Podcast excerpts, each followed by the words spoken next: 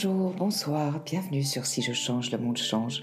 Pour ceux qui ont l'habitude de suivre le podcast, vous pouvez remarquer que ma voix est un peu différente. J'ai été malade ces derniers temps. Et voilà, le, stigmate qu'il me reste, c'est ma voix qui n'est pas tout à fait au top comme d'habitude. J'espère que cela ne vous dérangera pas. J'accueille aujourd'hui Esther Loiseleur et Jérémy Petit. Ils sont ambassadeurs pour le climat, ils font partie des Jack et ils vont nous parler de leur vie, de leur histoire, de ce qui les a amenés à s'investir dans les Jack et aussi des Jack. Je me réjouis beaucoup de converser avec eux et j'espère que cet épisode vous plaira tout autant. J'en profite pour vous dire que si vous aimez Si je change, le monde change, n'hésitez à aucun moment à mettre 5 étoiles et des commentaires positifs, évidemment, sinon abstenez-vous. C'est ce qui permet à Si je change, le monde change de participer euh, dans le classement petit à petit des meilleurs podcasts. C'est un podcast totalement fait maison avec mon micro que j'ai acheté, mon ordinateur, GarageBand. Je fais tout toute seule, parfois aidée un petit peu par Mathias Golchani qui est formidable, mais la plupart du temps toute seule. Il est fait maison donc totalement imparfait, mais il est fait avec passion, amour et avec un désir profond de vous faire découvrir des êtres formidables comme aujourd'hui. Voilà, je vous laisse écouter cette conversation avec Esther et Jérémy. Alors, comme on n'est jamais mieux présenté que par soi-même, je voudrais vous demander à chacun qui es-tu, que fais-tu, quelle est ta vie, qui commence? Après toi, Esther? Moi, je m'appelle Esther, j'ai 22 ans. Je suis membre des JAC, donc des Jeunes Ambassadeurs pour le Climat, depuis maintenant 4 euh, ans. Je les ai rejoints en 2018. Euh, j'ai été la présidente de l'association pendant un an l'année dernière. Et sinon, dans la vie, euh, je viens de finir un master en géopolitique et je vais commencer en septembre là une thèse à l'université de La Rochelle. Je vais travailler sur l'adaptation au changement climatique dans les îles. Donc je vais travailler avec des territoires comme bah, la Guadeloupe, la Nouvelle-Calédonie, pour voir comment est-ce qu'ils peuvent bah, s'adapter aux impacts du changement climatique. On pourra peut-être en reparler un petit peu euh, plus tard. Formidable. Bravo. Merci. Ça fait déjà beaucoup de choses à 22 ans, c'est super. Et toi, Jérémy? Alors, euh, Jérémy, j'ai 22 ans également. J'ai rejoint les jeunes ambassadeurs pour le climat en 2021, n'est-ce pas? À travers un service civique, euh, et c'est comme ça que j'ai été amené à rencontrer Esther également. Et à partir de là, euh, j'ai pas quitté l'association. Euh, je termine aussi un master en transition écologique. Et tout comme Esther, je m'intéresse particulièrement aux questions d'adaptation au changement climatique, plus sur les milieux urbains. Aujourd'hui, je travaille pour l'Agence parisienne du climat euh, sur euh, un projet qui vise à euh, promouvoir l'adaptation du territoire de la métropole du Grand Paris. Voilà. Et très attaché à toutes les questions écologiques, évidemment. Bon, eh bien, merci. Merci à vous deux d'être là pour nous parler de tout ça. Ça va être passionnant. j'ai envie de vous demander comment, comment naît un engagement comme le vôtre, parce que c'est pas simplement je suis concernée par ce qui se passe sur la planète et le climat. Là, vous êtes vraiment très engagés tous les deux.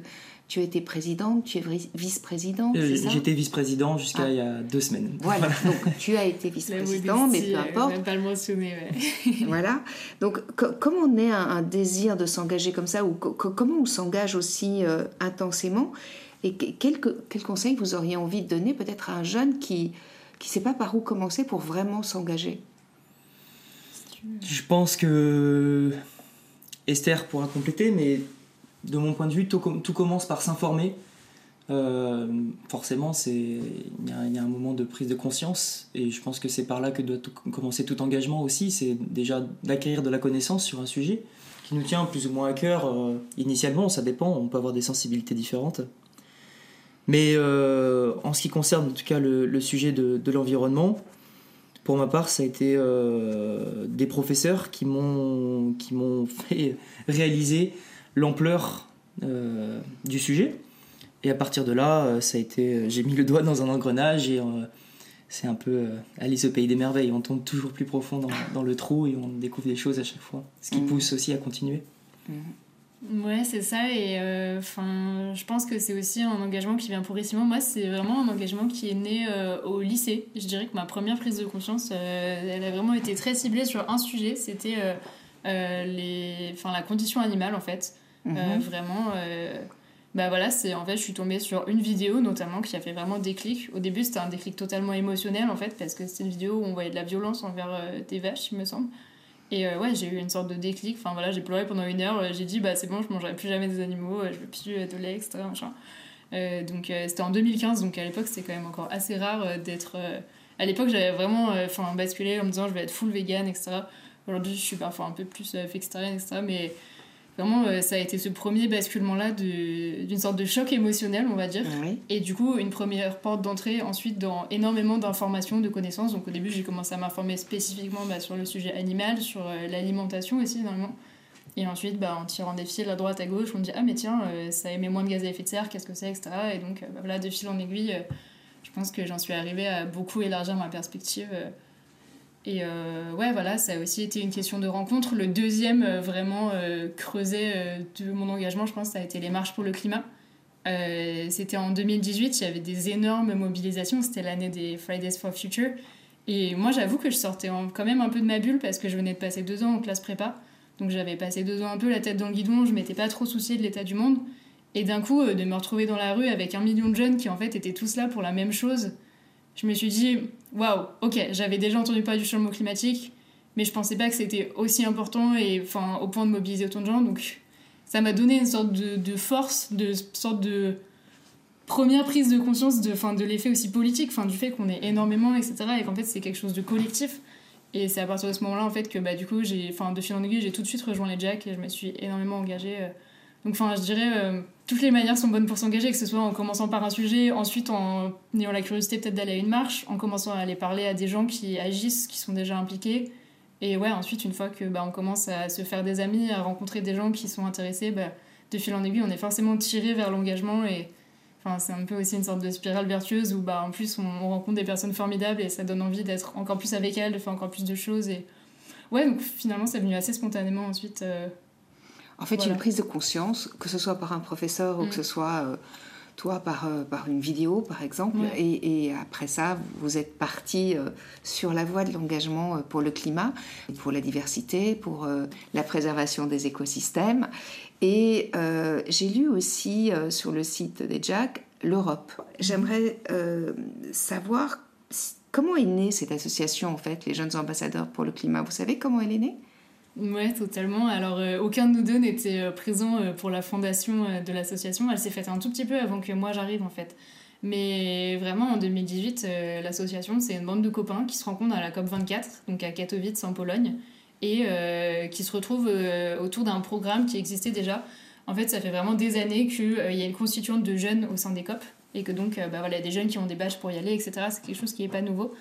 Il y a aussi un programme qui existe en France qui s'appelle le programme Jeunes délégués pour le climat et qui permet d'envoyer deux jeunes chaque année au sein des COP avec la délégation interministérielle française. Donc c'est quand même une responsabilité assez importante, c'est un programme qui est assez ambitieux et qui permet à deux jeunes d'être vraiment dans les coulisses entre guillemets des négociations et donc ces jeunes-là, euh, ces jeunes délégués ont rencontré aussi d'autres personnes qui étaient à la COP et qui étaient très motivées et qui se sont dit mais en fait on devrait aller plus loin avec ce projet, on devrait vraiment créer une structure pour le soutenir plus, pour le mettre plus en valeur, pour aussi aider les, jeunes délégués à financer leur, euh, voilà, leur transport, leur logement, etc. mieux, pour que le programme soit plus accessible et également bah, avoir une dimension de sensibilisation qui n'existait pas euh, forcément à l'époque dans les autres associations. Enfin, vraiment se dire en fait on a envie d'aller faire des confs partout dans les écoles, dans les lycées, dans le supérieur, dans les entreprises si on peut, euh, bah, pour aller parler à tout le monde de, bah, de ce qu'on a vu à la COP et surtout du, changement climatique. Enfin, se servir de cette euh, expérience comme d'une porte d'entrée pour aller parler aux gens. Et mhm. donc, euh, à partir de là, enfin la, sauce s'est développée. Aujourd'hui, on a déjà touché à peu près 11 000 personnes, si je ne me trompe pas. Enfin, voilà, ça augmente à chaque fois. Alors quand vous dites euh, on a touché 11 000 personnes, ça veut dire quoi? Ça veut dire que c'est des personnes qui sont venues vers vous, ce sont des classes que vous avez été visitées, ce sont des, des, associations dans lesquelles il y a eu des, des conférences que vous avez faites. C'est ça ce qu'on... Ouais, c'est ça. C'est essentiellement ça, oui. Tous les profils qu'on a pu toucher au travers d'interventions, euh, c'est-à-dire de conférences en fait qu'on a pu mhm. donner euh, à tous les âges, tous les niveaux. Et, et juste pour, pour, aller plus loin sur ce que disait Esther, j'ai rejoint l'association plus tard, mais tel que je l'ai compris aussi, au moment où je suis rentré, c'était vraiment ça, euh, un peu le, le, cœur de, de, la raison d'être de l'association Jack, qui était de établir un lien entre la jeunesse française et ce qui peut se passer dans cette nébuleuse que, que sont les négociations internationales et les COP, et pouvoir déjà démystifier et aussi fournir de l'information de qualité qui a été piochée à la source en fait. Mhm. Et aussi pouvoir faire remonter des choses jusqu'à ces instances. Oui, il y a vraiment ce double enjeu-là aussi de ensuite pouvoir faire remonter la voix des jeunes au sein des COP et que les jeunes délégués puissent être aussi enfin, une sorte de, courroie de transmission avec la délégation française euh, qui puisse dire bah voilà, on est allé parler à énormément de jeunes, euh, voilà les, les, points saillants, etc. Enfin... Oui, parce qu'en fait, vous êtes la génération qui est pour l'instant la plus concernée en fait. Enfin oui, il y a encore les tout petits qui seront encore plus concernés, mais vous êtes vraiment la génération qui est la plus concernée. Moi, c'est vrai que j'ai fait partie de la génération qui a vécu euh, d'une façon un peu insouciante, même si moi j'ai eu la chance d'avoir une maman qui était déjà très écolo. Euh, dans les années 70, c'était rare d'avoir des parents euh, qui faisaient attention, euh, qui nous apprenaient à respecter la nature. Mais c'est vrai que dans ma génération, on, a vécu de façon hyper insouciante, en fait, sans se rendre compte que remplir d'essence une voiture, c'était un problème, que d'utiliser une voiture, c'était un problème, que de prendre 50 fois l'avion par an, c'était un problème, que de ne pas manger bio, c'était un problème, que c'était toutes des choses dont on n'avait absolument aucune conscience. Et je pense qu'il émanait aussi de la génération d'avant qui avait manqué de tout avec les, les, deux guerres qui avaient eu très, de façon très rapprochée en fait. Et, mm-hmm. et donc il y avait une espèce d'envie de vivre et de profiter de la vie qui a fait que tout le monde a été un peu insouciant et qui fait qu'aujourd'hui il y a des conséquences euh, assez dramatiques. On doit, je pense qu'on doit utiliser le mot pour les générations futures en fait. Alors moi souvent ce qui m'interpelle c'est que quand je dis euh, que c'est important de faire attention à ça et ça et ça et de s'engager et tout, on me dit bah ça sert à rien, tu sais c'est pas parce qu'on fait des choses en Europe que que ça va changer quelque chose en Chine, en Inde, aux États-Unis, euh, voilà. Et évidemment j'ai mon argumentaire, mais j'aimerais beaucoup avoir le vôtre par rapport à tout ça. Vaste question. Ouais, alors moi j'aimerais peut-être déjà juste revenir sur. Euh, enfin, je trouve ça euh, très juste que tu dis. Enfin, c'est un, discours qui revient beaucoup quand j'échange avec des personnes, justement, la génération des années 70. Après, je pense qu'il faut aussi nuancer ça, enfin, sur le plan historique. Et bon, là, c'est l'historien de, cœur que je suis euh, qui parle. Il y a notamment un historien qui s'appelle Jean-Baptiste Fressoz, qui a, et c'est enfin, vraiment un historien de l'environnement qui a travaillé sur l'histoire environnementale. Et de l'énergie. c'est ça. Et il parle de petites désinhibitions modernes dans un livre où en fait il explique que vraiment en fait ça fait depuis le début de la révolution industrielle qu'on sait que la révolution industrielle a des conséquences néfastes sur l'environnement, sur le social, enfin que ce soit les conditions de travail des ouvriers ou enfin voilà mhm. aujourd'hui on le sait mhm. voilà enfin on voit bien euh, dans les pays où les gens travaillent par exemple le textile c'est un exemple qui est le plus souvent pris enfin mais à l'époque c'était pareil les mineurs de chameau etc enfin, donc et depuis toutes les pollutions urbaines qu'il y avait aussi avec les usines etc., les toxiques imaginez les villes avec du charbon donc en fait c'est pas quelque chose de si nouveau que ça d'avoir une conscience environnementale après, c'est vrai que pendant les Trente Glorieuses, je pense qu'il y a eu un. Enfin voilà, même le nom le montre, les gens étaient vraiment dans une sorte d'ivresse collective de dire bon, c'est l'après-guerre, on peut tout faire, on est très puissant, etc. Mm. Mais il faut, je pense qu'il faut aussi nuancer ça. Les années 70, c'est aussi le début de.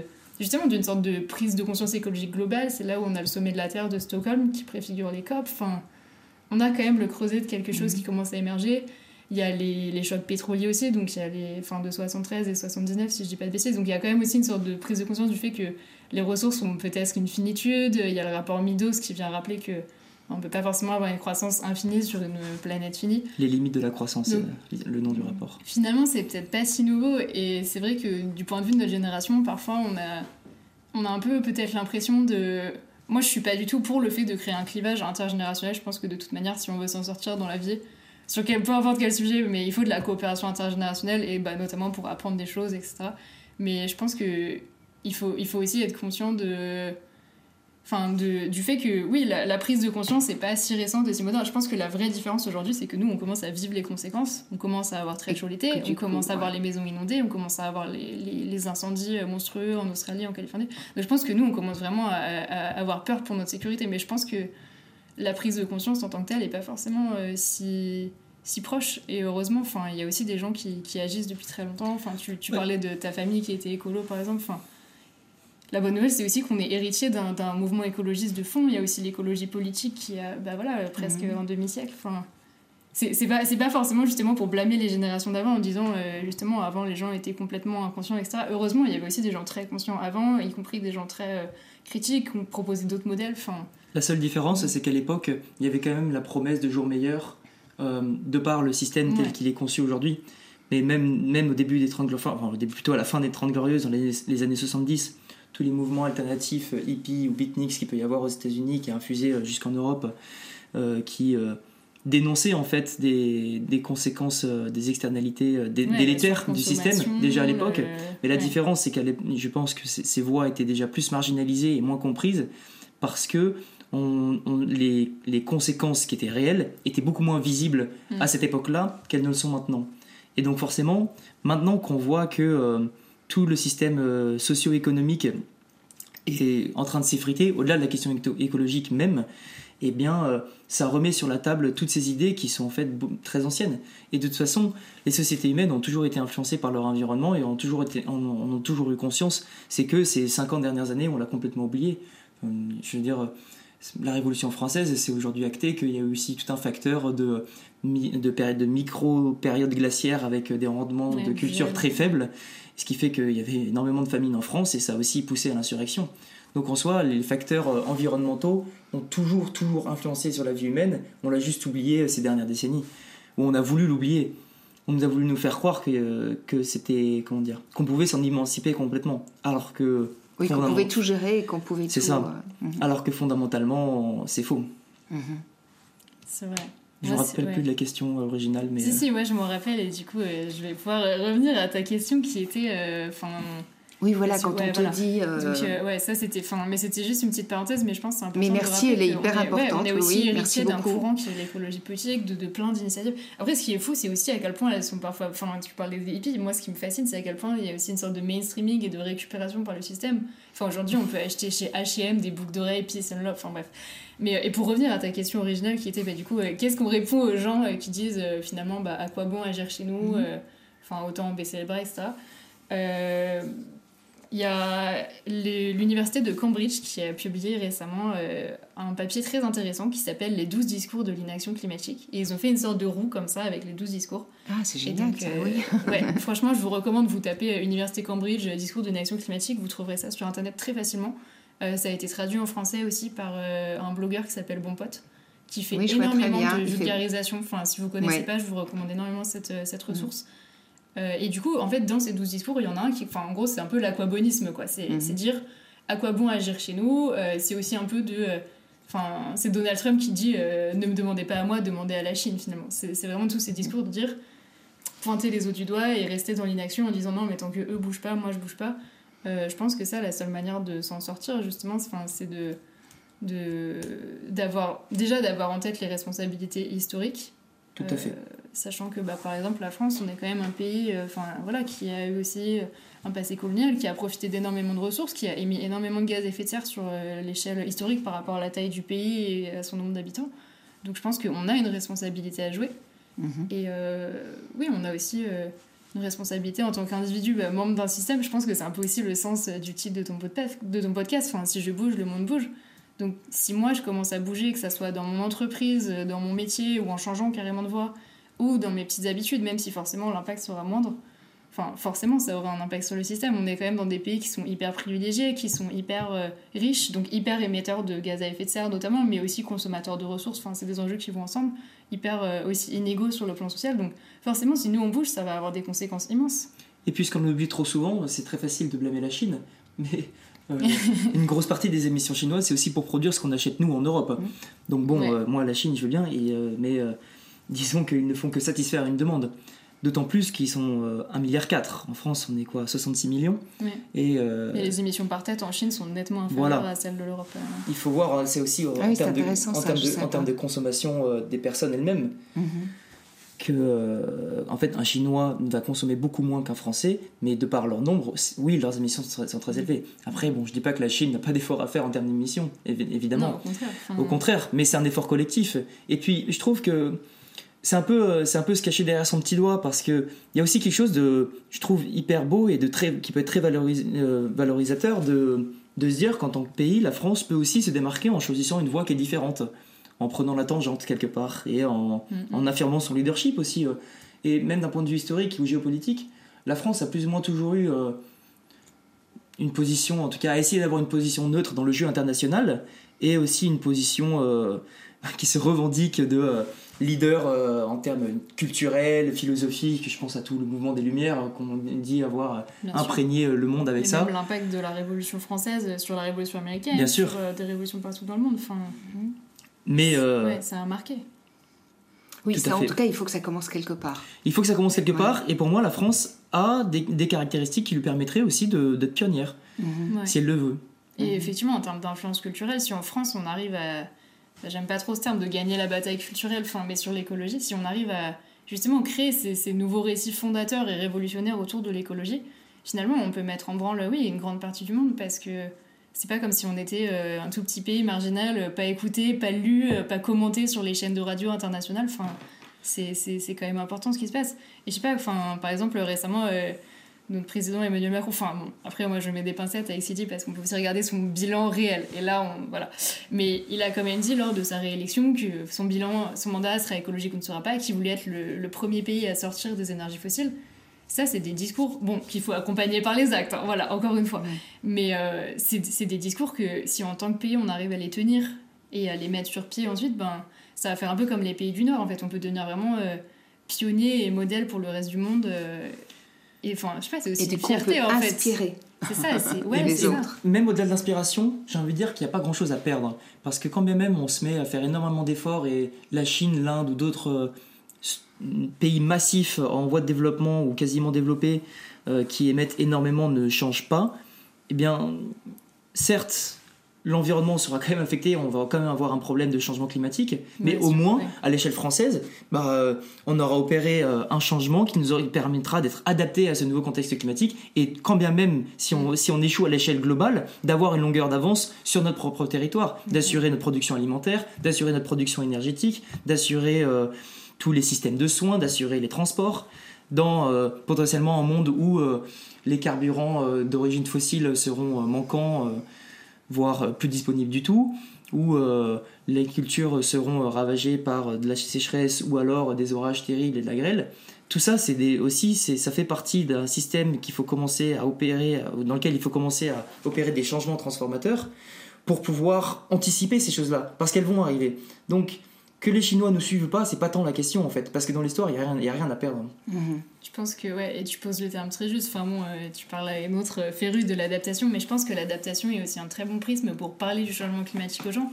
Parce que c'est vrai que sinon, enfin, moi je vois, c'est comme quand on parle, je sais pas, de végétarisme, parce qu'on en parlait tout à l'heure, les gens le prennent comme un reproche individuel et comme un truc de culpabilisation individuelle. Mais c'est aussi un truc qui a été intégré, enfin voilà, euh, médiatiquement, etc. Ça sort pas de nulle part. C'est aussi, enfin, c'est Oui. normal qu'ils le prennent comme ça. Mhm. Euh, donc voilà, le premier truc à dire, c'est peut-être, c'est, c'est pas ta faute à toi en tant qu'individu, enfin, c'est beaucoup plus global. Et euh, du coup, le prisme de l'adaptation, il permet aussi de dire, par contre, toi, en tant qu'individu, tu vis dans un contexte, et il va se passer des choses dans ce contexte. Bah voilà, Jérémy, tu citais bah, les sécheresses, les pénuries, etc.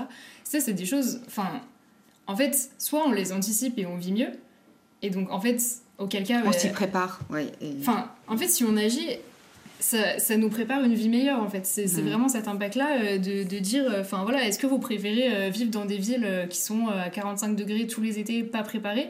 Ou est-ce que vous préférez que, bah voilà, on ait créé des îlots de verdure qui vont créer de l'emploi, qui créent de la nature en ville? Est-ce que vous préférez que, bah voilà, on, on organise des logements mieux isolés, qui aussi sortent des gens de la précarité énergétique et créent des emplois? Enfin, en fait, il faut comprendre que il y a tellement de bénéfices et de, de, de, co-bénéfices et d'effets positifs quand on agit et ça améliore tellement la qualité de vie. Enfin, si on regarde le rapport du groupe 2 du GIEC qui travaille sur les impacts et l'adaptation, tout ce qu'on voit, c'est qu'à peu près chaque action climatique, même en termes d'énergie euh, renouvelable, enfin, à peu près toutes les mesures possibles et imaginables qu'on pourrait prendre pour le climat, on les connaît. hein. Par exemple, bah, l'alimentation, enfin, si on mange moins de viande, ça a des impacts positifs sur la santé.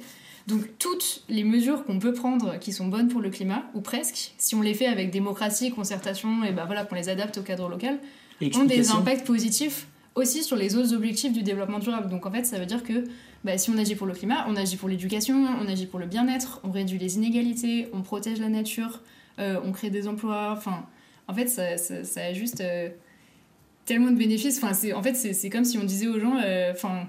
du coup, moi, quand les gens disent ouais, j'ai pas envie de changer, etc., enfin, j'entends un peu ouais, j'ai pas envie de vivre dans un monde mieux que celui-ci. Du coup, je suis un peu déçue. Je me dis bah putain, ça pourrait être mieux quand même, les gars, euh, on pourrait se bouger quoi.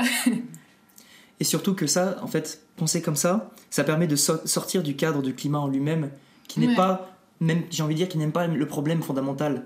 C'est pas le climat la question. C'est un symptôme.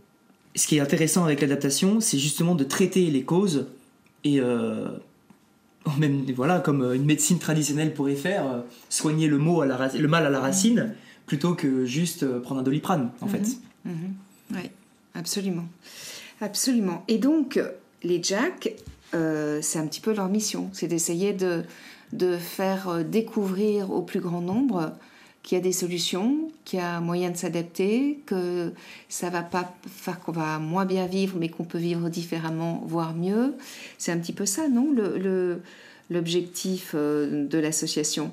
Et j'ai vu qu'il y avait trois grands pôles. pôles, voilà. Climat, biodiversité, Europe. Vous, pouvez un petit peu me dire ce que... Euh, alors, je vais, je vais enchaîner parce que justement, on est en pleine période de restructuration, donc ces trois pôles ont n'existe plus vraiment en fait. D'accord. On est en train, euh, on est en plein dedans, on est en train de changer l'organisation de l'association parce que ça fonctionnait pas euh, de manière optimale comme ça. Mhm. Mais il est vrai qu'on essaye d'avoir un regard croisé euh, avec plusieurs thématiques qui seront la biodiversité, le climat évidemment. Aujourd'hui, mhm. c'est quasiment, si on veut être un peu sérieux, c'est quasiment impossible de parler de l'un sans l'autre.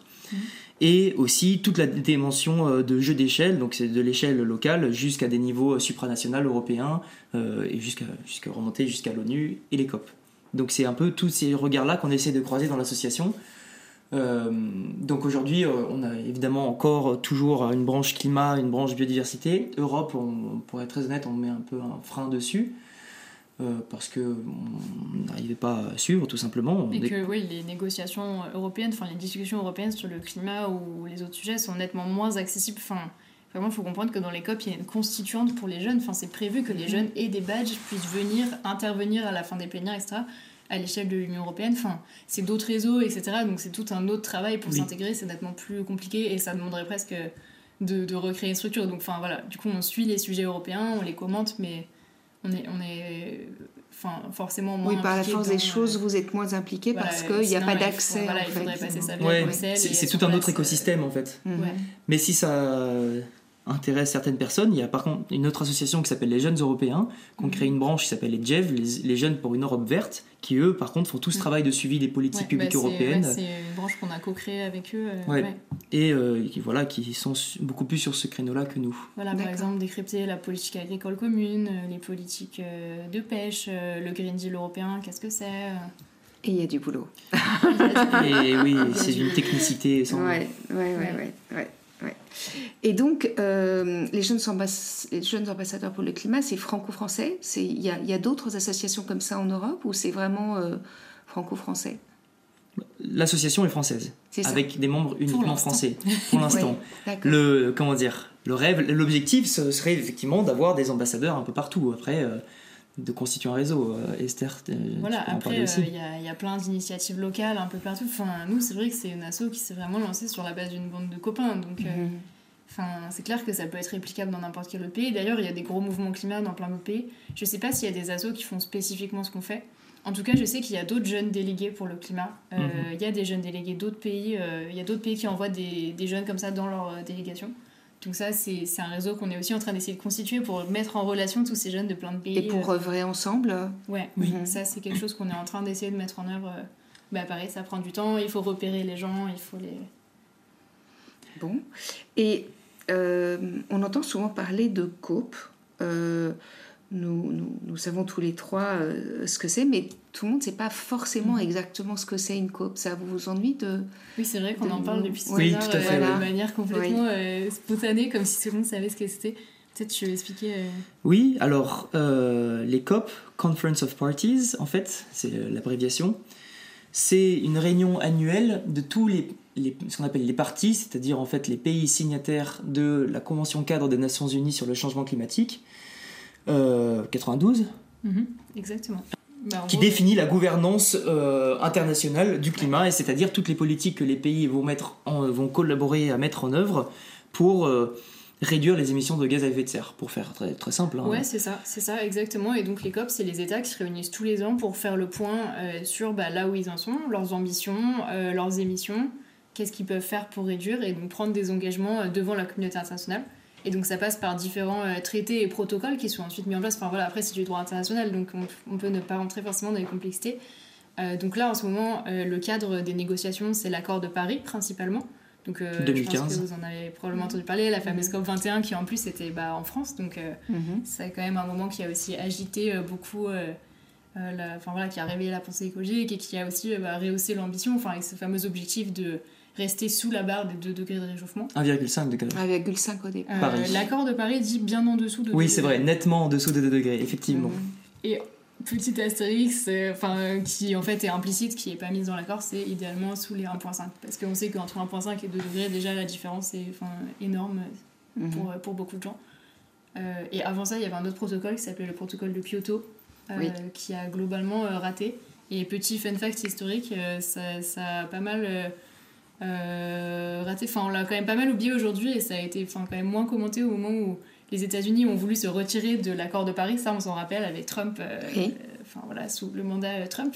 Mais les États-Unis s'étaient déjà retirés en 1997 du protocole de Kyoto. Mhm. Donc voilà, c'est pas, c'est pas pour euh, name and shame euh, personnellement euh, les, les États-Unis, mais Mais c'est on très peut intéressant. voir que c'est aussi, enfin il y a aussi des, des retours historiques euh, parfois un peu du même, euh, Mhm. y compris dans les processus actuels, et on a l'impression que ça sort de nulle part. Et en fait, enfin c'est vrai qu'il y a des pays qui ont vraiment une culture de, de la coopération et de l'effort sur ces sujets ou pas. Enfin, Et au-delà de la coopération de l'effort, je trouve que c'est pas anodin que ce soit les États-Unis qui sortent à chaque fois. bah, Alors, il y en a c'est- sûrement d'autres, après je ne connais C'est pas tous ceux. que leur mode de vie n'est pas C'est que négociable, voilà, le, le- le- le mode de vie américain n'est pas négociable, alors même que fondamentalement, c'est le mode de vie américain qui nous a menés dans cette impasse. En fait, c'est c'est- si, si on. J'aime pas utiliser ce terme-là, mais finalement, c'est le capitalisme à outrance euh, tel qu'il est développé aux États-Unis qui finalement nous a menés à complètement exploser les limites planétaires. Mhm. Et petit complément, en revanche, on parle énormément des COP climatiques, mais il existe aussi des COP euh, pour la biodiversité, des COP de la Convention euh, sur la diversité biologique, euh, qui avait aussi établi des objectifs en 2011, qui étaient les accords d'Aichi, qui s'étendaient sur la période 2011-2020, et euh, qui n'ont pas été ouais, atteints. pas un gros aucun. chez, euh, Aucun n'a été. Sur 20, sur 20 objectifs, il y en a qui ont été partiellement atteints, aucun n'a été atteint à 100%, donc on parle de voilà, euh, restauration des stocks de poissons dans les océans, de restauration des écosystèmes, etc. ouais, forêt, Aucun, euh, aucun objectif n'a été atteint, et c'est pour ça que depuis 2020, il est censé y avoir la, la COP 15.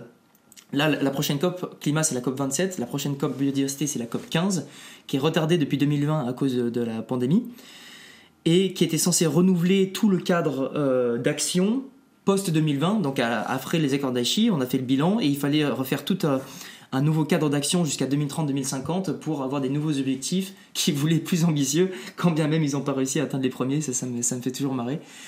Et, euh, mais on attend encore, elle, est censée, elle était censée se dérouler à Kunming en Chine, euh, c'est peut-être remis en question, enfin, à voir. Mais ouais, du coup, euh, fun fact à revenir quand même, vous pourrez vous la péter maintenant en disant euh, comment ça, tu savais pas qu'il existe aussi des COP de la biodiversité? Mais si.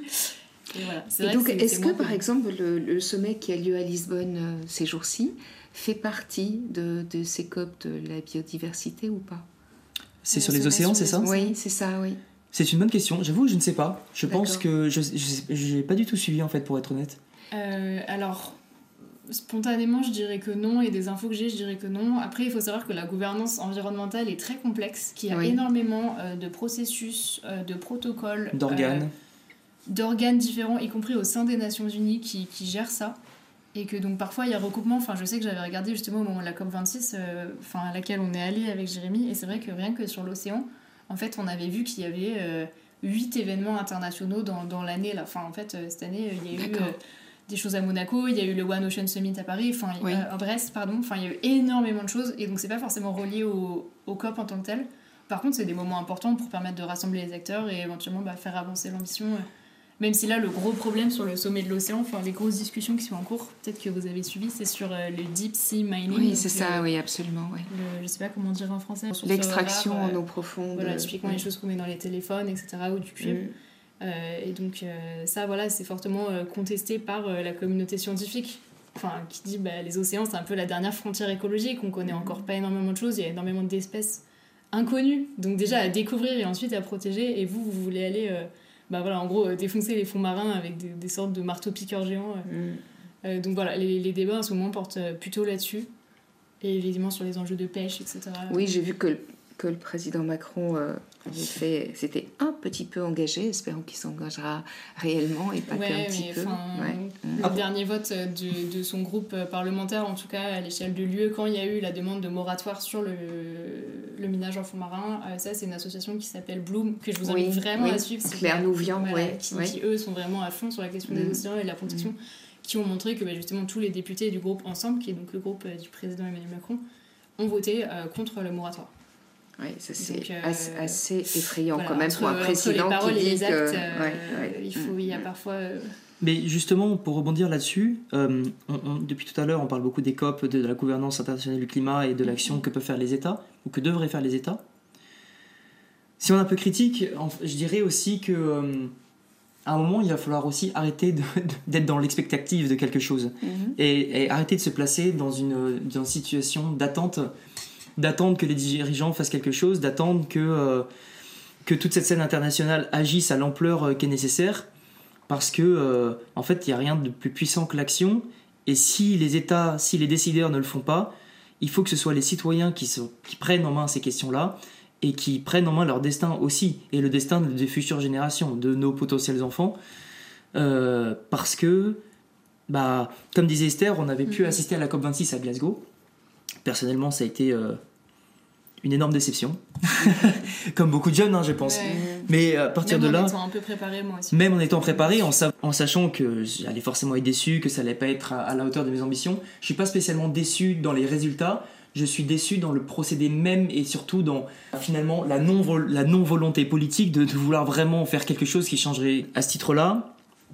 J'ai opéré euh, à titre personnel voilà tout un changement aussi dans euh, je pense, ma pensée euh, écologique et, dans mon engagement futur, où euh, pour moi, il est aussi temps de se détacher dans une certaine mesure de, de, de, ce monde-là pour revenir à des choses beaucoup plus concrètes, beaucoup plus citoyennes, de terrain. Et euh, si vous regardez, il y a plein de productions sur des, des, reportages de, voilà, de gens qui vont mm. nettoyer des plages et tout ça. Le dernier en date que j'ai en souvenir, c'était le film de Cyril Dion, Animal, où il y avait cette scène dans une ville en Inde, je ne me rappelle plus laquelle, où il, nettoie complètement il la nettoie plage, complètement la plage. et, et, le protagoniste disait que euh, bah, il avait fait des dizaines de manifs et il, il faisait des rendez-vous avec euh, les élus locaux, les pouvoirs publics en disant il faut faire quelque chose, il faut faire quelque chose. Bah, il ne se passait rien. Donc un jour il a juste pris une pelle, il a commencé à nettoyer la plage. Et très honnêtement, je pense que c'est ça qu'il faut faire aujourd'hui.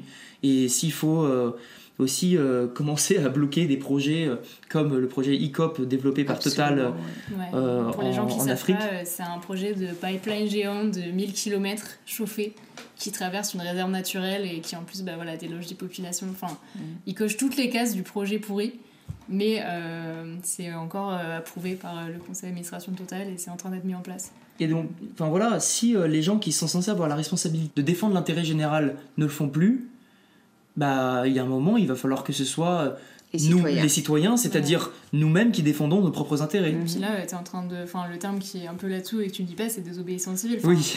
désobéir à une loi qui, en fait, de facto, se retrouve à devenir injuste parce qu'elle n'est pas faite en faveur de l'intérêt général, c'est de la désobéissance civile. Enfin, mm.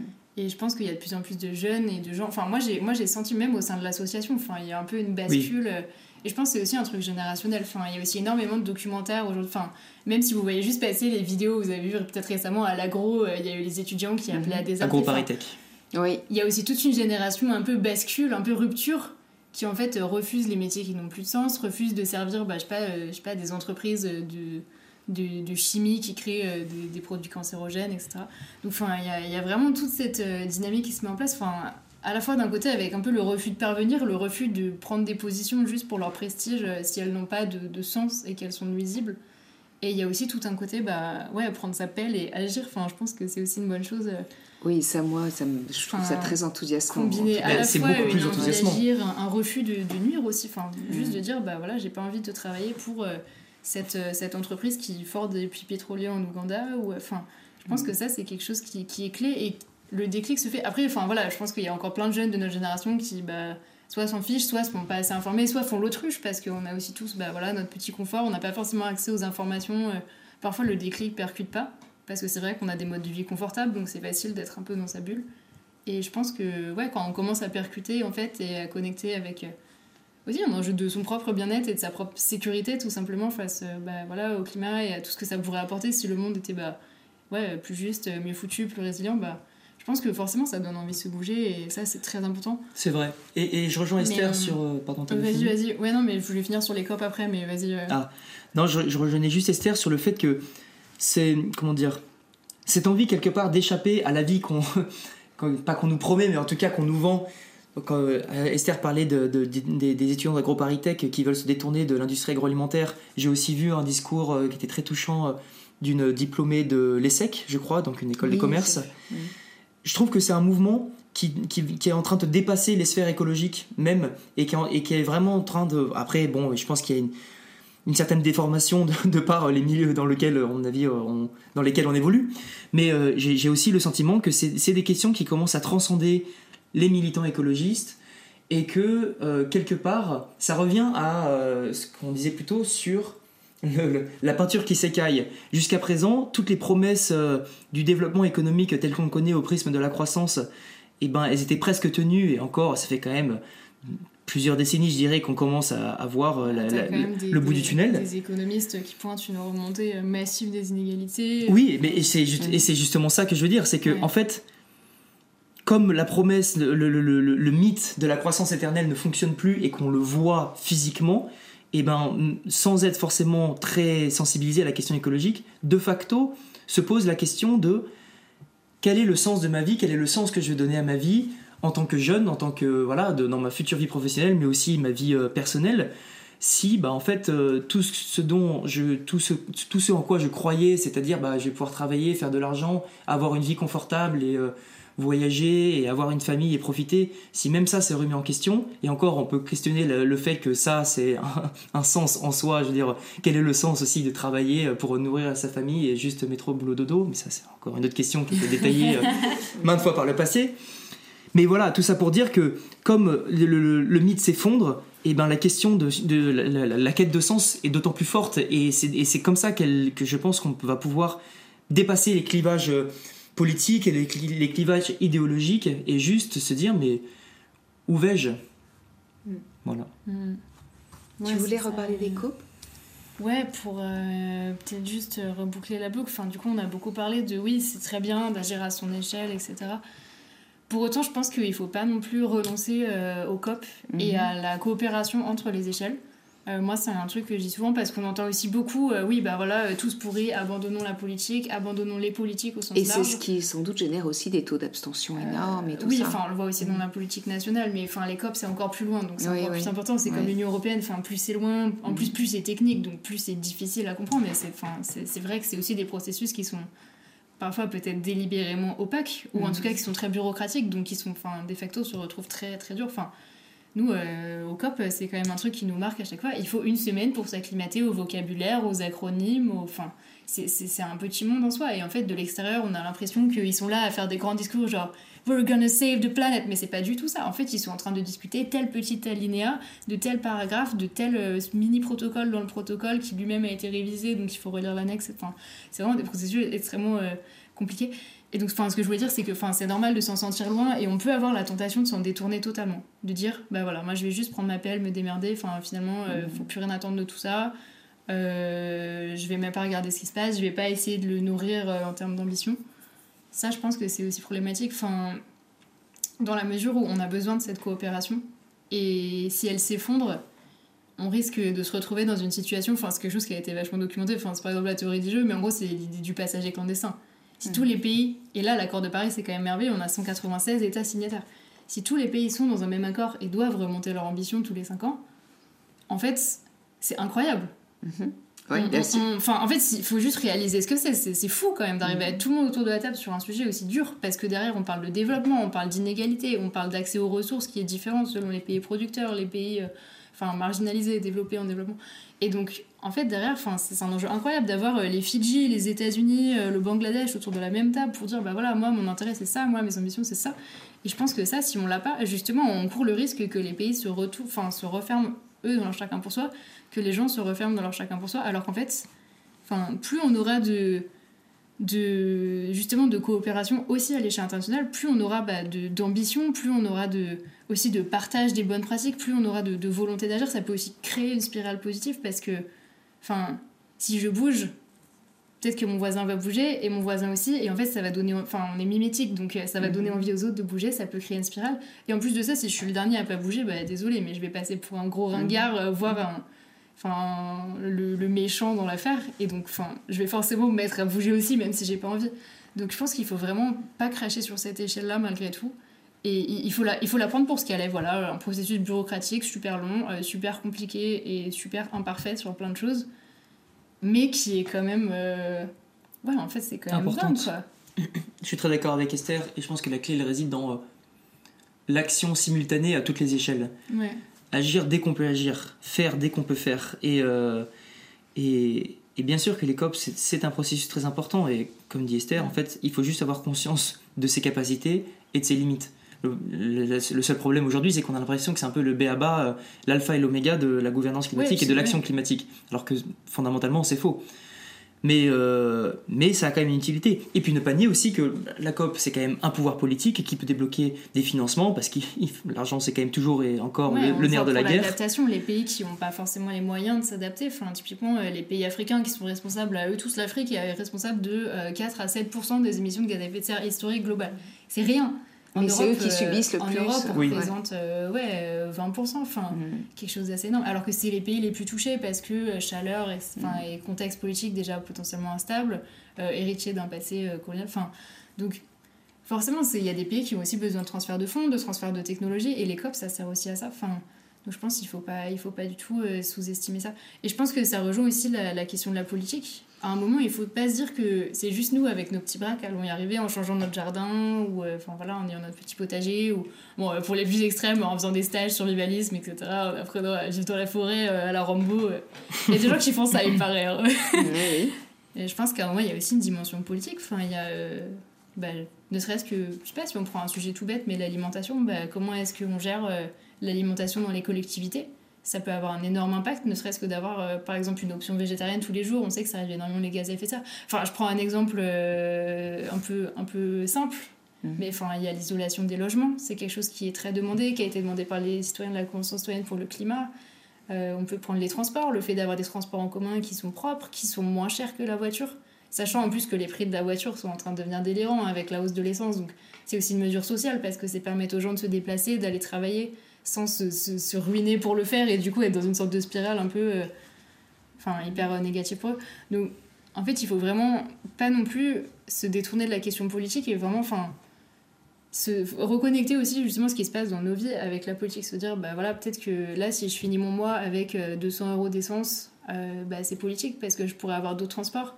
Euh, si euh, mes gamins finissent avec des problèmes de santé parce que euh, on a que des restos de malbouffe autour de chez nous et on a de la nourriture du supermarché, bah, peut-être que c'est aussi des choix politiques à faire sur euh, bah, voilà, comment est-ce qu'on approvisionne en alimentation.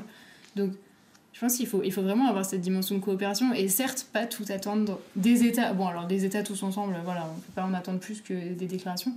Mais alors de l'État, il faut, il faut quand même essayer en tout cas de pousser les bonnes choses, de les mettre en place à l'échelle de sa collectivité pour qu'ensuite ça soit répliqué. Enfin, je pense que c'est super important de, de garder aussi ce côté, euh, ouais, la jouer collectif, mais Oui, ce que j'entends en pas en fait, c'est pensant que juste à sa petite échelle. en c'est ce qui est important. Ce qui est important, c'est qu'il y a un double mouvement en fait. Ouais, Tout à fait. a à la fois ces, ces actions euh, quotidiennes, ces prises de conscience euh, qui viennent de, de, de- de tout un chacun et de ce qu'on peut mettre en place, Mhm. et qu'en même temps, il y ait euh, aussi ce mouvement vers le politique et, et vers euh, des instances euh, Ouais.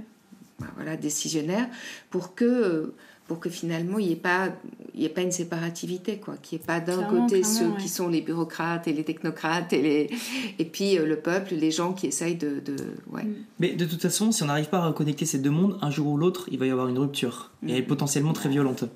Donc, On peut dire qu'on l'a déjà eu. Enfin, par exemple, Oui. l'épisode des Gilets jaunes, Évidemment. c'était clairement Elle est déjà là, c'est ce que j'allais dire. Mais a- bien sûr qu'elle est là, Ouais. mais elle s'exprime de, de, de, de manière très diverse. Mais je pense Ou que dans ça, l'abstention, je pense que ou dans l'abstention, mais je pense Ouais. que ça peut être amené aussi à, à s'exprimer de manière beaucoup plus grave, de manière beaucoup plus chaotique euh, dans les années à venir, et qu'il y a un réel enjeu aussi de, de, de paix sociale quelque part. Mhm. Parce que, bah, quelque part aussi, les, les élites étatiques doivent comprendre qu'elles ne peuvent pas évoluer hors sol. Et, euh, et c'est là que le rôle des citoyens doit- est central, parce qu'il faut aussi euh, leur montrer que le chemin vers lequel, sur lequel il nous place n'est pas le chemin de vie que l'on souhaite. Mm, mm. Et qu'on Ouais, veut autre ouais. chose.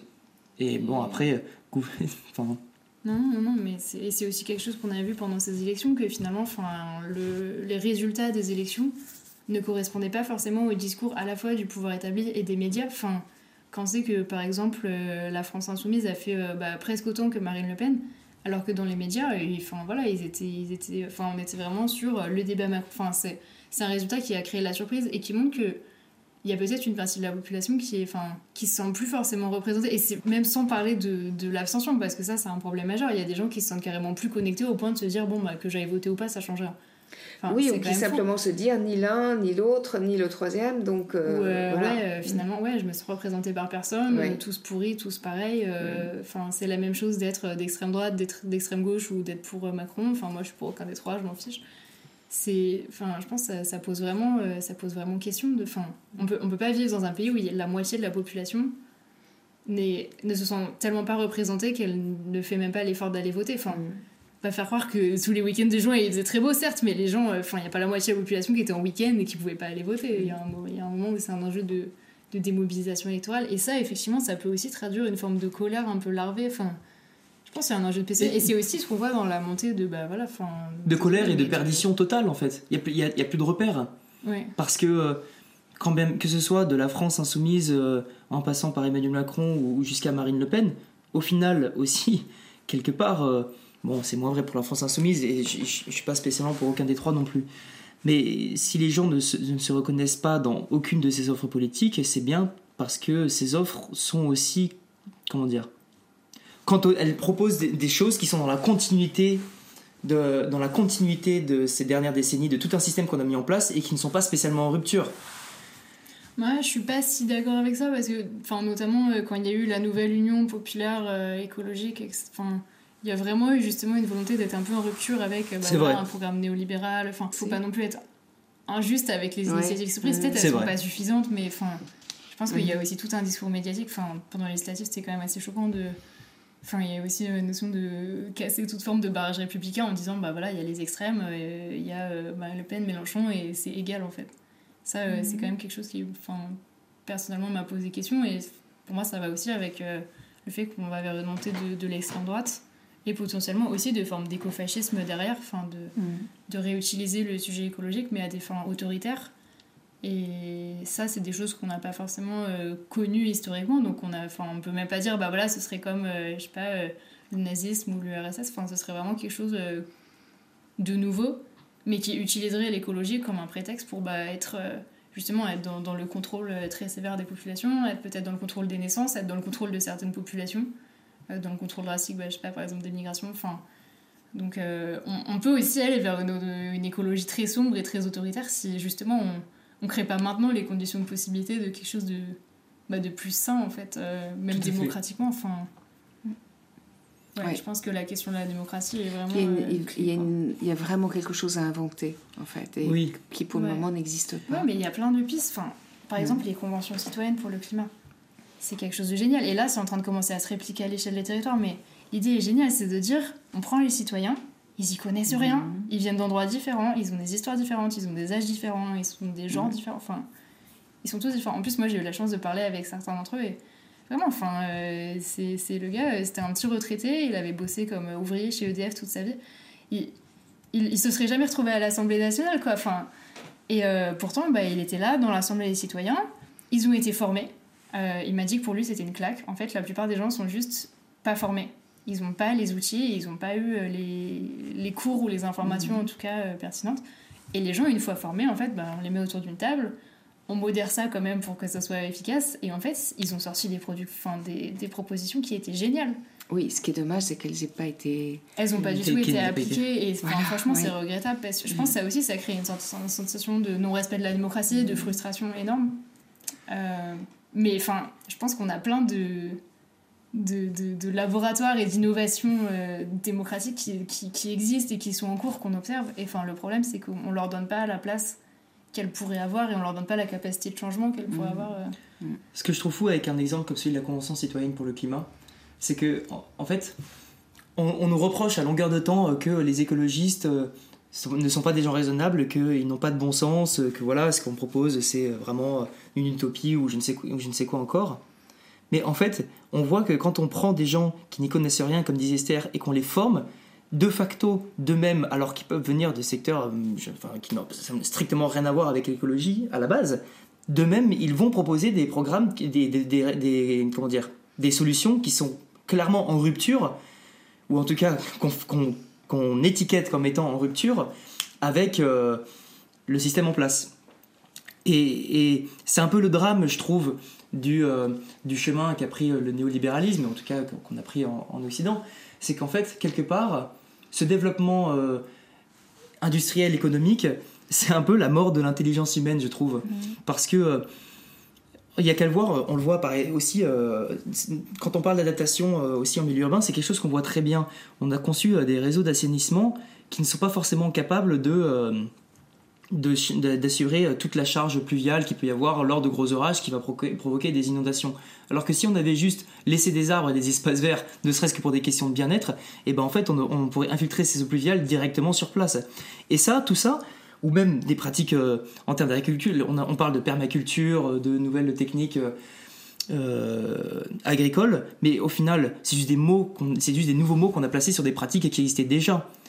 Toutes les solutions on les a presque en main déjà. Il faut juste se rappeler qu'on les, connaissait. il faut se rappeler qu'on a été intelligent à un moment. La différence, c'est que avec les énergies fossiles qui sont extrêmement plus puissantes et infiniment plus puissantes que ce qu'on avait jusqu'à présent, le, moulin, etc. Mmh. Avant, c'était tout était plus simple qu'on a oublié de réfléchir comment faire les choses de manière propre et bien. Et euh, c'est un peu euh, comme un gros bulletin et, et, incluante en fait parce que et incluante voilà. bien sûr. maintenant en fait on a juste un gros bulldozer et on y va avec très peu de délicatesse alors qu'on regarde des sociétés qui sont euh, peut-être plus traditionnelles ou qui ont, qui ont gardé cette connexion aussi avec leur environnement. Et ben on se rend compte que leur culture, leur façon de faire pousser leurs aliments, c'est pensé. la façon de construire leur maison, c'est pensé par rapport à un contexte climatique pour se protéger du froid, pour se protéger de la chaleur. Mais en tout cas, des sociétés moins avancées technologiquement avec les gros guillemets euh, en tout cas en tout cas qu'on considère comme moins qu'on considère comme moins avancées peut-être parfois avec un certain mépris plus primitive au final c'est elles c'est elles qui ont gardé en mémoire l'intelligence humaine et, euh, et, le bon sens tout simplement. Ou l'intelligence du vivant. En fait, Ou l'intelligence du vivant. De qu'est-ce, qu'est-ce qui fonctionne, qu'est-ce qui fonctionne tout pas, à fait. et comment on peut fonctionner ensemble. Tout à fait. Et ça, dès qu'on donne une marge de manœuvre à des citoyens, j'ai envie de dire euh, lambda, comme moi, comme tout comme toutes les personnes de la Convention citoyenne pour le climat, et ben dès qu'on leur donne les clés et qu'on les laisse euh, se poser deux minutes réfléchir, ben en fait euh, ils, proposent juste ce qui tombe sous le sens. Mais ils y ont passé plus que deux minutes. Mais... Oui, mais, encore, je trouve que le temps qu'ils ont, pour le travail qui a été produit, il y a quoi, il y a quatre week-ends. Ça a été très rapide, je trouve, pour l'immensité du travail. L'immensité du travail. Bah oui. C'est extraordinaire ce qu'ils ont produit. Mais je dis pas, il faut du travail, tu vois. Mais ouais, après.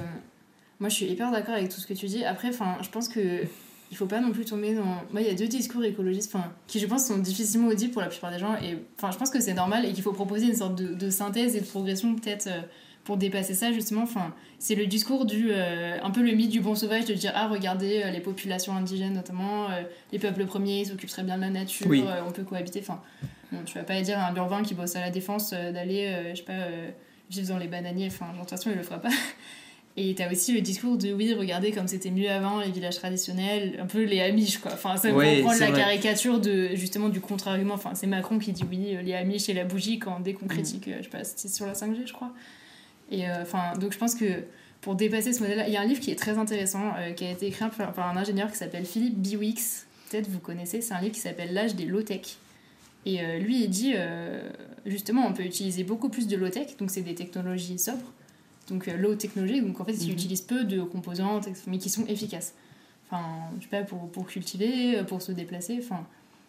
Je sais pas, par exemple, un bateau à voile, c'est très low-tech, alors que ça peut être mhm. très efficient, en fait. On peut aller très loin, euh, ça, ça demande très peu d'énergie. Enfin, je sais pas, par rapport à une rame ou un moteur, enfin, la voile, c'est le vent. Donc, enfin, c'est un exemple de low-tech parmi d'autres. Et lui, il dit, en fait, le monde du futur, il y aura énormément de low-tech, beaucoup plus qu'aujourd'hui. Donc, on aura plein de choses je sais pas, mais même par exemple, prendre le vélo par rapport à la voiture, c'est du low-tech en fait. Mhm. Donc, euh, pour prendre un exemple très concret et qui nous parle, parce qu'en fait, on l'utilise déjà et on voit qu'aujourd'hui, on transitionne vers plus de vélo. Et donc, il dit, le monde de demain, il y aura énormément plus de low-tech, mais y compris dans, je sais pas, l'agriculture. et un tout petit peu de high-tech. Et il une métaphore que j'aime bien, il dit ce sera comme dans les visiteurs, donc le Moyen-Âge. Si vous avez vu les visiteurs, vous voyez à quoi ça ressemble. Mais avec le dentiste. Et je pense que c'est important aussi. Ouais, mais de dire aux gens, enfin voilà, vous n'allez pas vous retrouver euh, avec euh, la bouche de Jacouille la fripouille euh, dans les visiteurs et être privé de. Mhm. Enfin, on a quand même l'intelligence et aussi toute la recherche, l'innovation qu'on a fait, ça qui nous permet aujourd'hui. Bon, je crois pas du tout en l'innovation technologique comme moyen de nous sauver. Enfin, franchement, ça, c'est aussi un des discours de l'inaction. Mhm. Par contre, je crois qu'on peut dire qu'aujourd'hui, même en termes de progrès social, avec tous les progrès sociaux qu'on a fait, le fait d'avoir une certaine forme d'anonymat, une certaine forme de mobilité sociale, euh, l'acceptation aussi de, pratiques sexuelles qui à un moment étaient, euh, enfin je sais pas, par exemple je pense aux LGBT ou aux queer, enfin personnes qui à des moments étaient complètement bannies, enfin euh, mhm. et qui sont toujours pas acceptées dans certaines sociétés. Je pense que ça c'est des choses sur lesquelles, enfin il faut pas forcément reculer et on peut aller vers aussi bah, même en termes de féminisme oui une société plus inclusive et plus, je pense que, plus solidaire en fait il faut pas voir le monde de demain écologique comme juste un retour à des sortes de petites communautés euh, traditionnelles ou des yurts mongols. Enfin, genre, c'est, ça va vraiment être quelque chose de différent. Et on peut le voir comme une sorte de, de, best-of, mhm. où en fait on prend un peu le, meilleur, de, chaque chose, tout en ayant en tête ces critères de durabilité, donc social, mmh. environnemental. Et à partir de là, ben, en fait. Euh, en fait, on pourrait avoir des vies vachement mieux qui reprennent les bons côtés d'aujourd'hui, mais tout en étant beaucoup plus euh, low-tech, enfin voilà, mhm. basse en ressources. Il, faut le, il faut le voir comme presque comme un passage à maturité en fait. Ouais. On pourrait, imaginer, on pourrait euh, imaginer l'humanité comme des adolescents qui veulent tout tout de suite et euh, peu importe le prix et qui se posent pas de questions, qui jettent, qui sont très impatients et euh, qui n'acceptent pas la contradiction. Maintenant, ce qu'il faut faire, c'est réussir à atteindre un stade où on est conscient de nos propres limites, c'est-à-dire un stade d'adulte, et, et qu'on respecte ses limites de vie. Bah Petite parenthèse. Comme, comme quand tu as ton budget sur ton compte en banque, enfin, c'était dans le mm. rouge tous les mois, à un moment, bah, soit tu changes de, de, pratique de vie, soit ta banque te vire. Et les mhm. limites planétaires, c'est un peu pareil. Donc à un moment, euh, c'est juste notre banquier planétaire qui va nous mettre à la porte. Et enfin voilà. Et c'est d'ailleurs pour ça, Esther disait qu'elle ne croit pas dans le solutionnisme technologique. Euh, voilà, on va foutre des éoliennes partout, vous allez voir, c'est super, euh, tous les véhicules électriques, tout ça. Tout ça, ça ne marchera pas pour la simple et bonne raison bah, que. Pas tant qu'on ne change pas de paradigme. On peut avoir ces technologies. Oui, mais, bien sûr qu'on en aura besoin. Évidemment, il faut les utiliser. C'est pas du tout ce que je dis. Ce que je dis, c'est que si on dit qu'on va vivre pareil avec du tout électrique et des panneaux solaires de partout, on se le doigt dans l'œil, parce que tout simplement ça c'est de voir le problème de l'environnement qu'au prisme du climat seul, alors que une forêt euh, rasée avec un bulldozer en Amazonie qui soit au pétrole ou à l'électricité, la forêt elle est quand même rasée. Et, encore, et quand bien même on en a besoin de ces écosystèmes mm. pour euh, pouvoir produire de la nourriture, pour pouvoir avoir de l'oxygène tout simplement. Donc euh, en fait... c'est une question de paradigme et d'éthique. Voilà, oui, et puis moi, récemment, j'étais dans le sud de la France et j'ai vu des, dans l'arrière-pays des forêts entières qui ont été rasées. On a mis des panneaux solaires. Et, je trouve ça euh, personnellement dramatique. Ben ça, ça fait partie, c'est encore une fois, ça c'est le, cloisonnement des, des, problématiques. On va traiter la biodiversité d'un côté et le climat de l'autre, alors qu'ils sont intrinsèquement liés. Exact. Et qu'en fait, on, on, va mettre des solutions en place qui sont techniquement bonnes pour le climat, mais complètement délétères pour la biodiversité. Mhm. Alors que l'effondrement de la biodiversité, désolé d'insister là-dessus, c'est un problème presque plus grave que le changement climatique. C'est une limite planétaire qui est franchie et les scientifiques parlent de sixième extinction de masse. Quoi. Enfin, bon, je pense que je vous apprends peut-être rien dans ce podcast, vous devez en avoir parlé. Euh, sans doute plusieurs fois, mais c'est quand même quelque chose qui est extrêmement grave et dont on parle infiniment moins que du changement climatique. Mhm. Parce que c'est vrai que, bah, notamment quand Parce que c'est plus invisible en fait c'est plus invisible. L'extinction des espèces. C'est quelque chose qui est plus dur à quantifier, à, sentir. Et puis on est plus déconnecté avec la nature aussi. Enfin, je veux dire, euh, personnellement, j'ai pas grandi en ville, mais donc je, suis je, suis plus sensible à ça. Mais en ayant grandi en ville, je pense que déjà on la voit beaucoup moins. Encore qu'il y a toujours des gens qui, voilà, qui aiment beaucoup la nature, c'est pas, c'est, pas la question. Je crache pas du tout sur, euh, sur les urbains. Mais bah, de notre côté. c'est quand même C'est clair. Et puis, en fait, je pense aussi qu'un des problèmes, c'est que s'attaquer à la biodiversité sérieusement, ça implique de remettre le, le, remettre le système en question beaucoup plus. Parce que le climat, comme je disais, on peut, on, le discours qu'on entend jusqu'à présent, en fait, bah, après la France est particulier parce qu'on a le nucléaire, mais globalement, on va faire des énergies vertes, vous allez voir, ça va être super, et on va tout, continuer pareil. Et juste, non, ça ne marchera pas, parce qu'il y a la biodiversité. Et donc, la biodiversité, quelque part, on la fout un peu sous le tapis, parce que euh, ça implique aussi des changements beaucoup plus profonds et, et de mettre au jour la source du problème, en mhm. fait. Le climat est très réducteur euh, comme lentille, au final. C'est juste, c'est un bon point d'entrée. Oui, comme tu le disais tout à l'heure, c'est un symptôme. En fait. Voilà. Oui, et puis les émissions de gaz à effet de serre, enfin, là où c'est quand même enfin, pertinent, c'est que c'est. Enfin, les émissions de gaz à effet de serre sont une mesure de l'énergie et du aussi de la, de la destruction de enfin c'est quand même une mesure qui est assez efficace, mais c'est vrai qu'en fait, si on résout tout, bah, en fait, c'est comme, comme tout résumer au PIB pour l'économie, enfin, sans prendre en compte le bien-être. Si on résume toute l'écologie et tout le social aux émissions de gaz à effet de serre, bah, on va pas voir euh, bah, justement toutes les inégalités que ça peut créer derrière. Enfin, on peut avoir un monde qui est neutre en carbone, mais qui est une dictature euh, écofasciste euh, vraiment extrêmement dure, extrêmement inégalitaire, et qui détruit la biodiversité. Enfin, c'est un c'est un scénario qui mathématiquement, euh, politiquement, je tout pas, mais qui, est, mais qui est possible d'une certaine manière. Si on fait des dystopies, ouais, c'est ça. bien sûr. Donc euh, aussi, c'est l'importance d'avoir euh, une diversité d'indicateurs, une diversité de... Tout à fait. Et c'est pour ça que c'est très important aussi de, réussir à... Et je pense que ça va être aussi tout l'enjeu de notre génération, de réussir à créer des exemples concrets de à quoi pourrait ressembler un monde différent. Parce qu'on parle beaucoup de dystopie et, et, de négatif, personnellement, je suis un énorme fan de science-fiction et je me nourris énormément de la science-fiction euh, pour essayer aussi d'avoir des petits aspects de vision de à quoi pourrait ressembler le monde de demain si on continue sur le chemin qu'on a, emprunté jusque-là. Euh, je vous conseille à tous de regarder Blade Runner, euh, c'est pour moi une des références. Mhm. Mais bref, on parle énormément de dystopie et on a beaucoup d'exemples de à quel point ça peut mal tourner ce qui est très bien. Maintenant, toute la question pour nous, je pense, c'est de montrer à quel point ça, peut bien tourner. Voilà, c'est ça. à quel point, qu'est-ce qu'on peut faire et, montrer aux gens. Regardez, Esther en parlait très bien tout à l'heure. Regardez, on peut vivre mieux, c'est possible. Alors je dis pas, j'ai pas envie de donner un discours ultra utopiste, quand bien même c'est tentant, parce que on reste quand même profondément humain et qu'on a nos failles et nos défauts et nos faiblesses et nos limites mais quand même, il y a des choses à améliorer et qui sont améliorables par le fait d'être plus en phase avec euh, le système Terre. Mm-hmm. Et c'est ça qu'il faut réussir à montrer, et c'est ça qui, c'est pour ça que les, jeux d'échelle sont très importants parce qu'il y a l'échelle internationale avec les COP, mais il y a, toute l'échelle locale où on peut construire des initiatives, s'aider entre citoyens, euh, repenser peut-être les systèmes. Euh, de production de nourriture à l'échelle locale. Je dis pas d'être autosuffisant, c'est pas du tout ça la question, parce que surtout c'est très très dur à atteindre. Et puis, euh, je veux dire, un pays entier constitué de petites localités. Euh, voilà, c'est plus une question de coopération. C'est des échanges. Bien sûr, bien sûr. C'est une manière de coopérer. C'est une manière de coopérer et, c'est être humain. Et je, pense que les humains ont toujours coopéré, c'est quelque chose de fantastique. Euh, on voit même bien avant tout, euh, tout l'Empire romain et, les, sociétés grecques, à quel point euh, il y avait déjà du commerce. Je vous conseille un excellent reportage Arte sur les Étrusques qui est sorti il n'y a pas longtemps, un peuple antérieur euh, aux Romains, qui était remonté jusqu'à quasiment la, Belgique le nord de l'Allemagne en venant de Corse et de l'Italie, et qui avait commercé avec tous les peuples européens.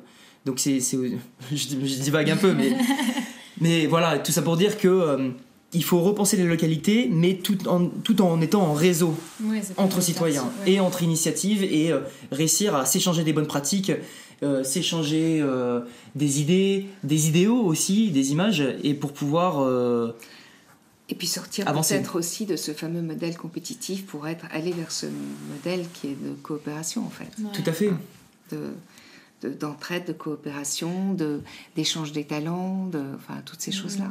Ouais. Il, y a, il y, a, un bouquin de Pablo Servigne et Gauthier Chavel. Pablo Servigne, c'est celui mm. qui est un peu un des pères de la collapsologie euh, mm. française.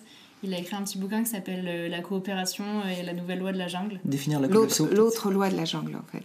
Oui, ça doit être ça, C'est l'entraide, l'autre loi de la jungle. Ah, Exactement, je suis en train de dire n'importe quoi sur le titre, il mais est magnifique. C'est, c'est, un, ouais, c'est un super petit bouquin où en fait il, il mm. montre justement euh, enfin que oui, en fait, le, le, modèle dans lequel on est, où tout est en compétition tout le temps, et pas forcément. Euh, enfin, le paradigme même naturel de, de coopération. Euh, enfin, même les arbres, ils coopèrent, ils communiquent entre eux. Enfin, il y a le vivant coopère, en effet. Et de façon, le, vivant est très coopérant, que ce soit le végétal ou l'animal. Il n'y a que nous, en fait, qui nous sommes un peu sortis du système, alors qu'en fait, on en fait partie. Après, si on regarde bien, on passe nos vies à coopérer, mais en fait, de manière très en silo et très spécialiste. Enfin, mm. Typiquement, euh, moi, je vais être chauffeur, donc je vais faire les allers-retours, les allers-retours, les allers-retours, les allers-retours. Moi, je vais être producteur, donc je vais produire, produire. Enfin, mm. aujourd'hui, on est vraiment dans ça, en fait. Et je trouve que c'est assez source d'abrutissement aussi, quelque part. Parce que, et, enfin, sans vouloir, euh, sans vouloir euh, euh, repartir dans des c'était mieux avant ou je ne sais quoi encore sur oh, regardez les sociétés primitives, l'origine de l'humanité c'était quand même vachement bien, je ne pense pas très fondamentalement, mais on regarde quand même que les premiers humains, en fait, euh, Homo sapiens, à la base, il était multitâche. Il était musicien, chasseur, cueilleur. enfin, Bien sûr. Et, euh, et, et je- et je trouve ouais. qu'il y a aussi un, un certain, un certain accomplissement de soi dans euh, retrouver un modèle de fonctionnement de société qui permette de, de- de fournir aux individus le temps qu'ils ont pour développer d'autres choses dans leur vie que simplement un travail, être autre chose qu'un simple élément de production dans, un- dans, un- dans une globalité en fait. Ouais, Ouais. et- ouais, mais ça, c'est. Et donc sortir ouais, du, de ce fameux système néo- néolibéral. Tout à fait. Ouais. Alors, pour, en général, pour euh, clôturer ce podcast, je propose un petit questionnaire de Proust Ah, à ma façon. Je ne connais pas le questionnaire de Proust. C'est vrai C'est vrai. Tu vas voir, ce sont des des, questions des questions un petit peu étonnantes. Voilà. D'accord. Donc, je vais vous demander à, à chacun, euh, si vous êtes d'accord, si vous étiez un animal, quel animal serais-tu? Un panda, je pense. Trop mignon. ouais, parce que, euh, parce que j'aime beaucoup manger et que, euh, et que j'aime beaucoup la Chine côté D'accord. bon vivant de Jérémy. en tant que pays. Il faut, je sais pas s'il faut dissocier le parti communiste du, Ouais, du pays qu'est la Chine et du peuple chinois, c'est très important. Ouais. Et euh, ouais, moi je pense que je serais un mélange euh, bah, entre mes deux signes astrologiques qui sont le chat et le lion. Je sais pas si je serais totalement un chat ou totalement un lion, mais je me vois bien comme un genre de truc En tout cas, un félin. deux. Ouais, un, un félin, ouais. J'aimerais bien. D'accord. Et si tu étais un arbre? Un châtaignier. C'est des. Je sais pas, voilà. Mhm. J'aime beaucoup les châtaignes et ça me rappelle mon enfance. Ouais. Ah, Et en plus, il faut en prendre soin parce qu'ils disparaissent un peu partout dans le monde, les châtaigniers. Ah bon? Ouais, ils ont une maladie euh, qu'on a du mal à traiter. Et malheureusement, dans notre société, quand on a du mal à traiter, on coupe plutôt que d'essayer de soigner. Donc, euh, ouais. Ouais, puis en plus, c'est à la chaîne parfois. Dans Mhm. les... sur Et les puis le châtaignier, c'est un arbre nourrissant aussi. Oui. Et puis son bois est magnifique. Et je trouve que c'est un arbre, un arbre très noble Ouais. et avec des belles feuilles. Mm. Et le miel de châtaignier est particulièrement savoureux. Moi, je serais bien un arbre avec des fruits. J'ai toujours adoré les vergers. euh, donc, euh, ouais, genre euh, un, un cerisier ou un olivier. Enfin, Mm. Un arbre fruitier, en tout cas. ouais, je trouve Donc, ça nous- hyper. mais euh, aussi un arbre qui nourrit, en fait, finalement. Ouais, Qui- ouais, ouais. je trouve ça. C'est quand même hyper cool de produire des fruits. Et si vous étiez, si tu étais euh, une fleur, Moi, j'aime bien les myosotis. mm, Toujours c'est ravissant, c'est discret et ravissant. une petite fleur et comme ça, Ouais. ça fait pouf, petit bleu. Bah, c'est dur parce que j'aime beaucoup de fleurs, mais j'aime beaucoup les fleurs, donc euh, c'est dur d'en choisir une, quoi. Mm. Euh, Peut-être euh, tout simplement une pâquerette, en fait. euh, c'est Ouais. simple et ça fait partie de, des choses qu'on voit sans les voir, Mhm. alors qu'elles mériteraient d'être plus vues. Et si tu étais un minéral, Du lapis lazuli. Du D'accord. marbre de Carrare. Non, je sais. Franchement, euh, si j'avais posé la question. Je sais pas, c'est froid le minéral. Je, je me rappelle du minéral. c'est vrai? Mais la Ouais. terre, c'est un minéral aussi, finalement. ah ouais? Mhm. Ouais, genre d'argile peut-être. De l'argile? Un truc. euh, C'est pas mal l'argile, c'est Et créatif. toi, un lapis lazuli. Oui, Mhm. couleur bleue profonde et un- une certaine sérénité qui s'exprime dans cette pierre, je trouve. Ouais. Voilà. Et la dernière question, quand on a vos âges, elle est un peu étonnante, mais si après une vie bien remplie, tu décidais de te réincarner sur cette planète, comment serait le monde que tu aimerais découvrir? Franchement, on a déjà tracé plein de pistes. Ouais. Moi, si on pouvait me dire, euh, bon bah voilà, euh, on est dans une super société où tu peux bosser, euh, je sais pas, on va dire euh, 20 heures par semaine, et le reste du temps, bah, créer, cultiver, euh, enfin ouais, avoir des échanges sociaux riches euh, avec bah, des gens qui sont vraiment bah, à la fois proches de toi et en même temps pas dans une sorte de société de, de contrôle en mode, enfin je sais pas si c'était médiéval ou quoi. Mhm. Je pense que. Ouais, et qu'on me disait, ouais, c'est bon, le changement climatique, pff, on a résolu ça il y a longtemps, euh, c'est bon. ouais. Maintenant, il y a plein de biodiversité partout. euh, Ah, regarde, un renard là Enfin, voilà. Ouais. Je pense que ce serait vraiment un monde euh, où on mange bien, euh, on rigole bien, on fait des, des belles fêtes. euh, Mhm. Et où on a trouvé le moyen de vivre ensemble, en fait, avec Ouais, la nature ouais. et entre nous. Mhm. Où on écrit plein de livres. euh, Je pense que ça serait un, un chouette monde où revivre.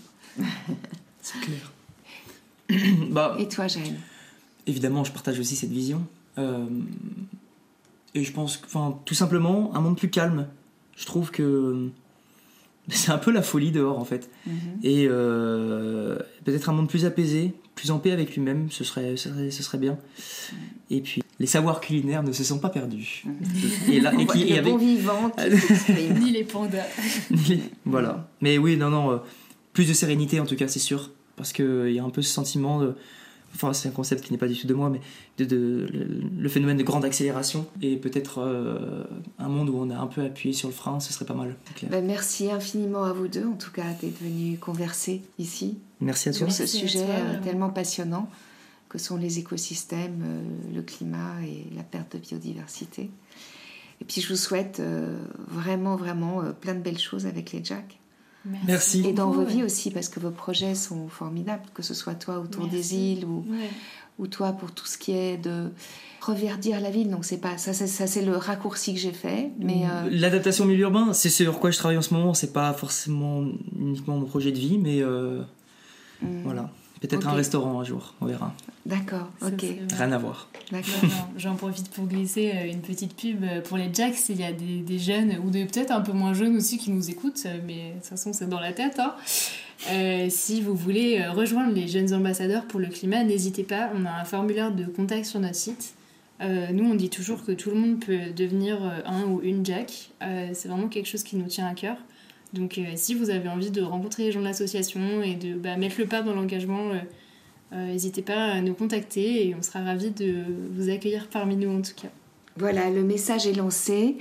Et pour que cette belle association continue à œuvrer et à faire des choses formidables pour que tout aille bien sur cette planète, soyez nombreux à avoir envie d'y aller. Voilà. Merci beaucoup à tous les deux. J'étais Merci, ravie de ce Merci moment qu'on a passé ensemble.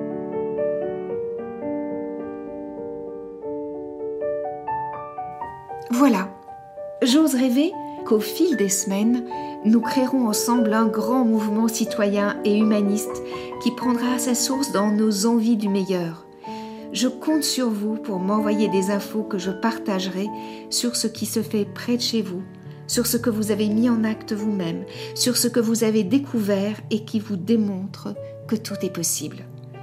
Si vous lisez mon livre, Si je change, le monde change, l'effet papillon, illustré par Laurie Neuis Barboteau, vous découvrirez que ce mouvement de conscience mondiale est présent partout et qu'il ne tient qu'à nous de l'inclure dans notre quotidien. Le changement ne viendra pas de nos dirigeants ou de nos politiques, en tout cas pas pour l'instant. Le changement et le respect de la vie ne peut venir que de nous, de toi, de moi, de nous. Merci d'avoir écouté cet épisode. J'attends vos commentaires et vos propositions avec impatience. Vous pouvez me joindre en commentaire sur ce podcast, mais vous pouvez aussi le faire sur Instagram ou sur Facebook à Victoire Tessman. Si vous avez aimé ce podcast, je vous invite à cliquer sur 5 étoiles sur votre plateforme de podcast favorite. À très bientôt sur Si je change, le monde change, l'effet papillon.